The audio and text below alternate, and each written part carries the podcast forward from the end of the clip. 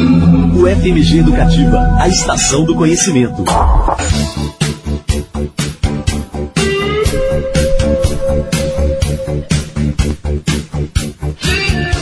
Você está na Rádio FMG Educativa, a estação do conhecimento. O programa é o Conexões, trazendo sempre cultura, ciência e cidadania nas ondas do rádio, de segunda a sexta, de 10 ao meio-dia, comigo, Luísa Glória.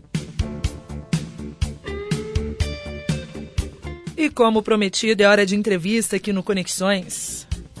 O Campus Pampulha da UFMG, como já estamos te preparando aí, né? O Campus Pampulha se prepara para receber a 69ª reunião anual da SBPC, que é a Sociedade Brasileira para o Progresso da Ciência, de 16 a 22 de julho. Será realizado o mais importante fórum nacional para difusão dos avanços da ciência e produção de debates sobre políticas públicas para ciência e tecnologia.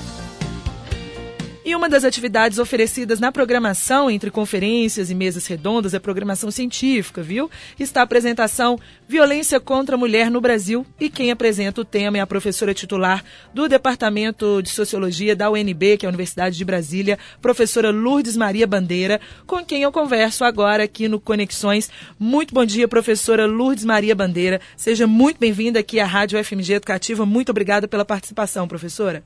Bom dia a todos e todas, agradeço pelo convite.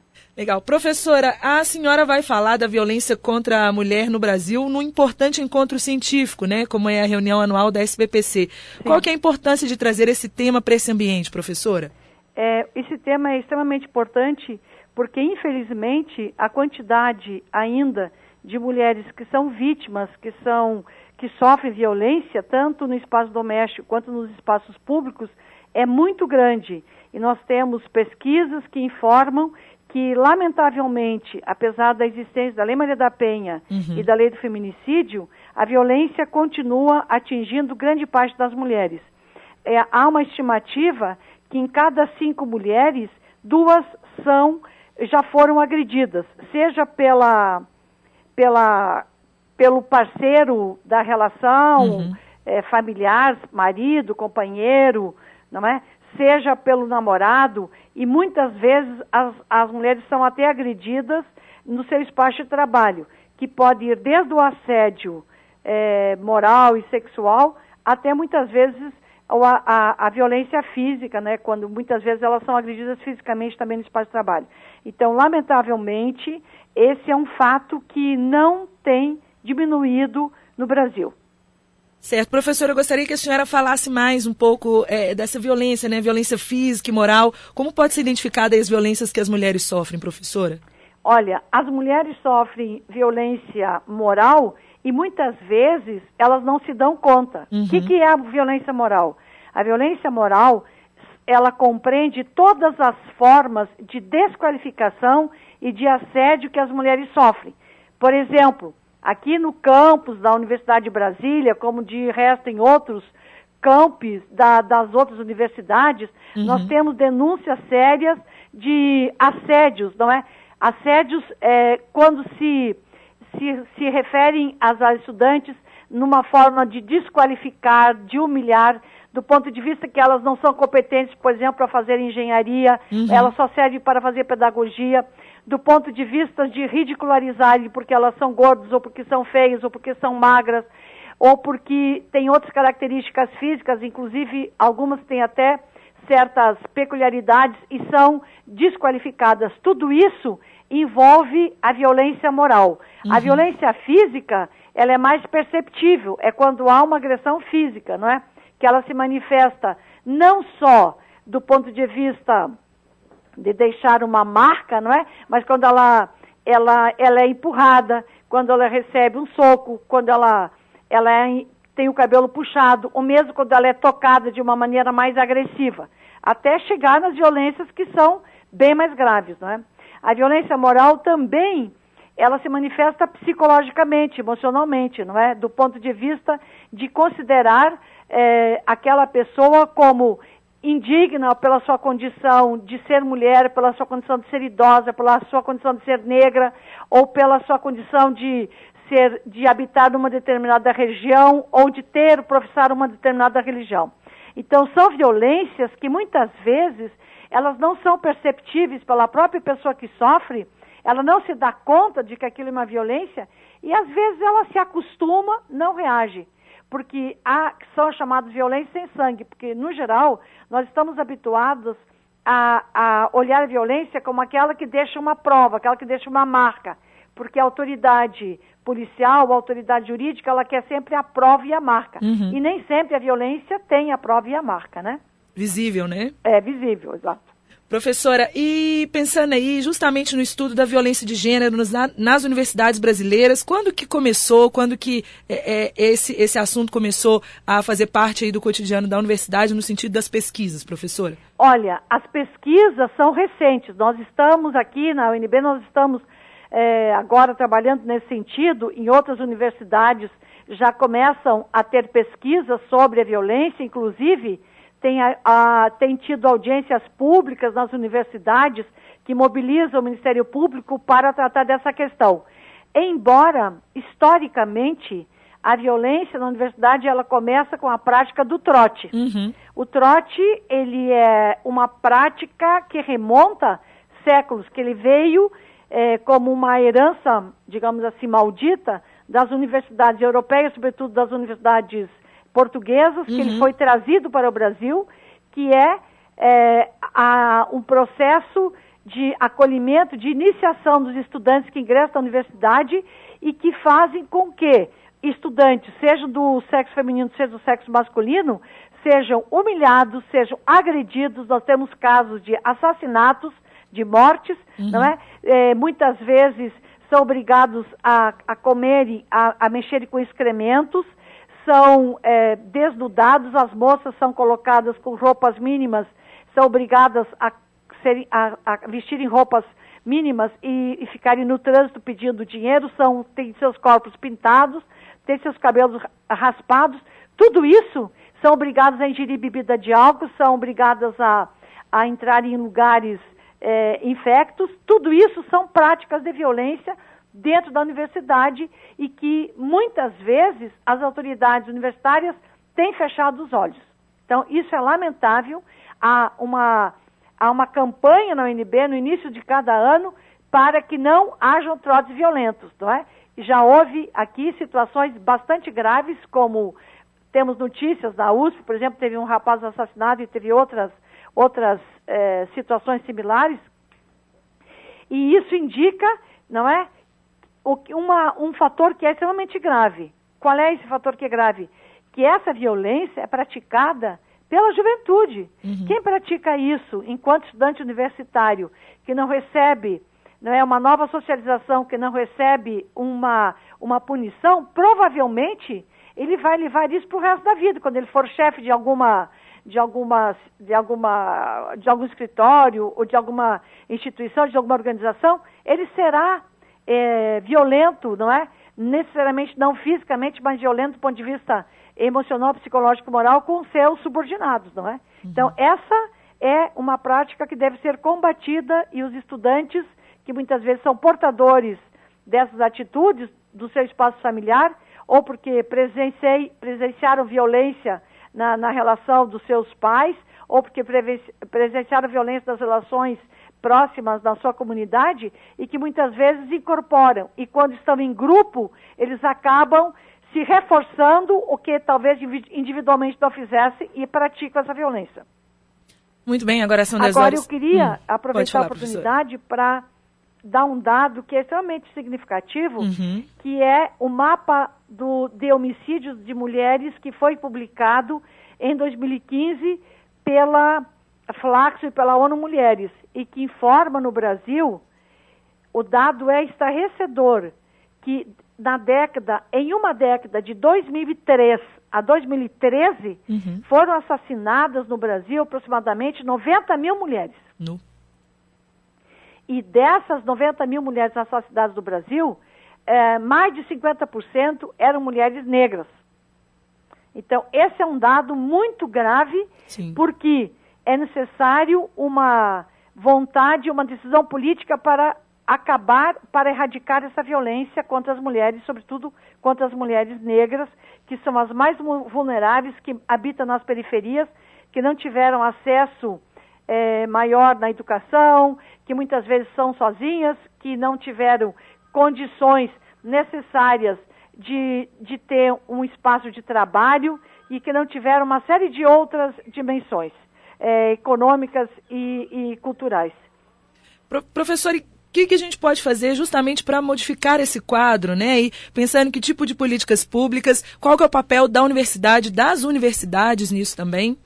Bem, a universidade ela tem, ela tem um papel importante porque ela tem que ficar atenta a essas situações e ela tem que incluir nos seus currículos acadêmicos, não é, uma parte, uma disciplina que trate da questão dos direitos humanos. O que, que significa isso? Direitos humanos, que é uma leitura muito equivocada. Direitos humanos significa o respeito à diferença, sobretudo a diferença é, racial, a diferença em relação às pessoas que não fazem parte daquela normatividade é, heterossexual, mas que, que estão no, na, na, na condição heteronormativa, aquele que é diferente, a gente tem que respeitar a, a educação universitária deve tratar da tolerância daqueles que são diferentes, deve entender que uma sociedade, quanto mais múltipla ela for nas relações sociais, ela será mais rica, ela será mais produtiva. Então, isso deverá ocorrer na implementação curricular dos estudantes. Tem que haver políticas institucionais. Para isso, precisa vontade política uhum. das reitorias, das administrações universitárias. Concomitantemente, é fundamental também que o sistema escolar de primeiro e segundo grau também coloque nos seus currículos, na, na, no sistema educacional formador, coloque exatamente é, a informação para que crianças não se, não se criem, não se socializem, é, alimentando preconceitos, alimentando intolerâncias. Mostrar que conviver com a diferença é não só um ato civilizatório, como é um ato de solidariedade humana. Uhum. Então, eu acho que o sistema educacional é fundamental em toda a sua extensão, em toda a sua verticalização. Agora, independentemente disso, ou sem ser é, menos importante, é fundamental que haja vontade política de, de, do, dos governantes para que políticas públicas sejam implementadas. Sim. Né? Tanto na área de segurança como, como na área da, da justiça para que seja combatido. Nós temos uma lei, a Lei Maria da Penha, que ela é copiada é, por vários países, dada a sua qualidade, uhum. não é? Dada a sua qualidade jurídica, dada a sua qualidade legislativa.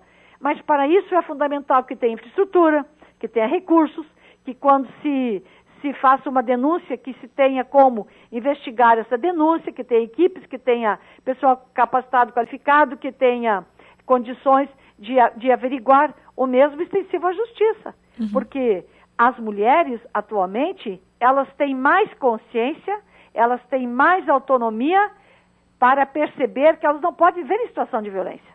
Então, há também um número é, significativo de aumento das denúncias, não é? Uhum. Então, é fundamental que se que essas instituições públicas do Estado brasileiro, porque, o, porque a violência, ela tem uma dimensão política. Ora, se eu, se eu não posso sair na rua correndo o risco de ser de ser de não ter segurança, como essa esse bebê que foi atingido no próprio útero materno, é o Estado que tem que responder por isso, não é? É o Estado que tem que ter essa responsabilidade de, de, de, de possibilitar que a gente caminhe com segurança e autonomia na cidade. Uhum. E aí, professora, eu gostaria que a senhora é, falasse um pouco mais né, dessa avaliação da importância do funcionamento da Delegacia Especial de Atendimento à Mulher e também da Lei Maria da Penha, que já tem mais de 10 anos né, que, que está é, aí. A Lei Maria da Penha, como eu já disse, ela é de 2006. No entanto, ela foi questionada por uma parte do corpo jurídico no Supremo Tribunal e ela só veio a ser considerada uma lei constitucional em 2012. Portanto, seis anos ela uhum, ficou tá. não sendo aplicada totalmente. Né? A partir de 2012, ela deve ser aplicada totalmente por todo o corpus, tanto da segurança pública, da área policial, não é, quanto da, do corpo jurídico. Ela, é, ao ser aplicada, ela precisa ser, primeiro, bem entendida. Segundo, os profissionais dessas duas áreas têm que estar sensibilizados para entender que a violência contra a mulher não pode ser colocada num saco comum, porque há especificidades.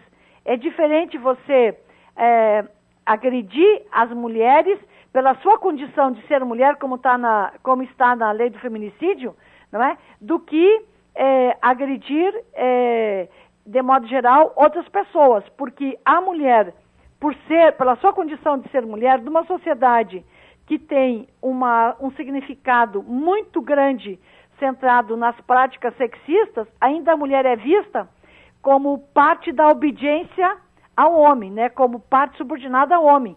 Então, o homem, é, muitas vezes a mulher vai lá e denuncia, no dia seguinte ela vai lá e retira a denúncia, que aliás uhum. nem pode retirar a denúncia, mas ela vai lá e se retrata. O que aconteceu com esse ministro aí do Superior Tribunal Eleitoral, no, teve a denúncia, no dia seguinte o advogado vai lá e diz, não, não foi bem assim, são relações íntimas, não é bem assim, ela já se arrependeu e etc. Não é?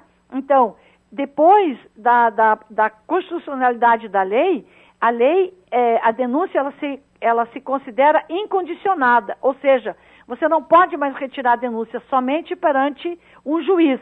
Mas isso não significa que uma sociedade que é extremamente hierarquizada, que é extremamente desigual, que nem a nossa, quem tem mais recursos, vai lá e acaba tendo determinadas, entre aspas, privilégios que a uhum. maioria da população não tem.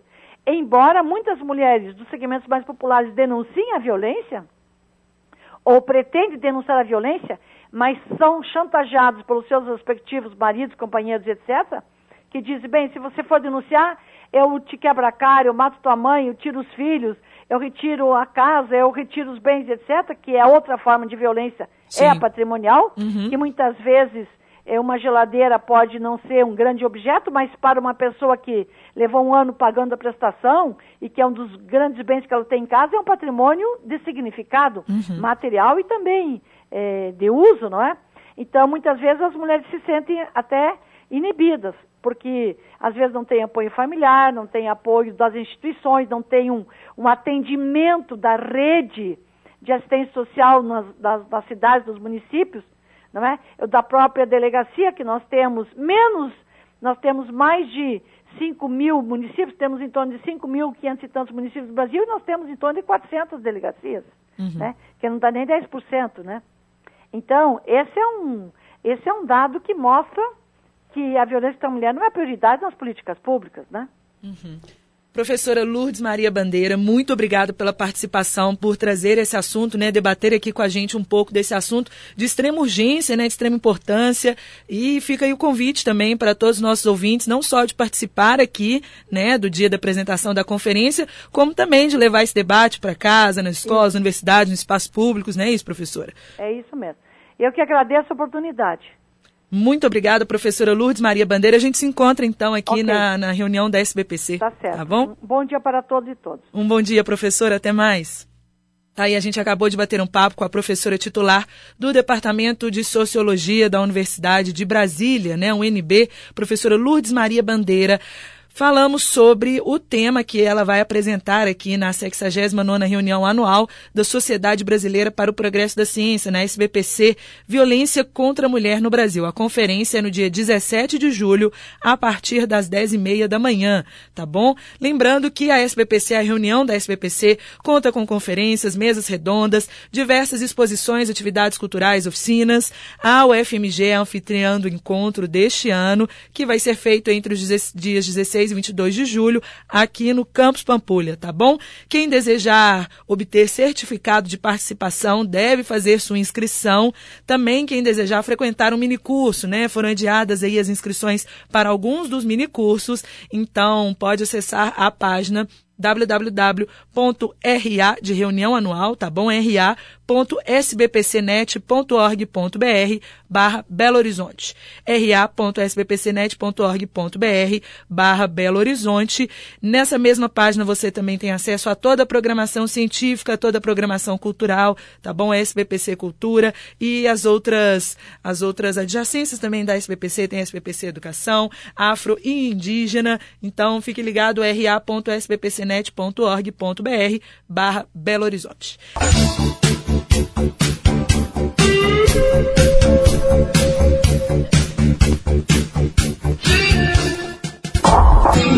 O FMG Educativa, a estação do conhecimento.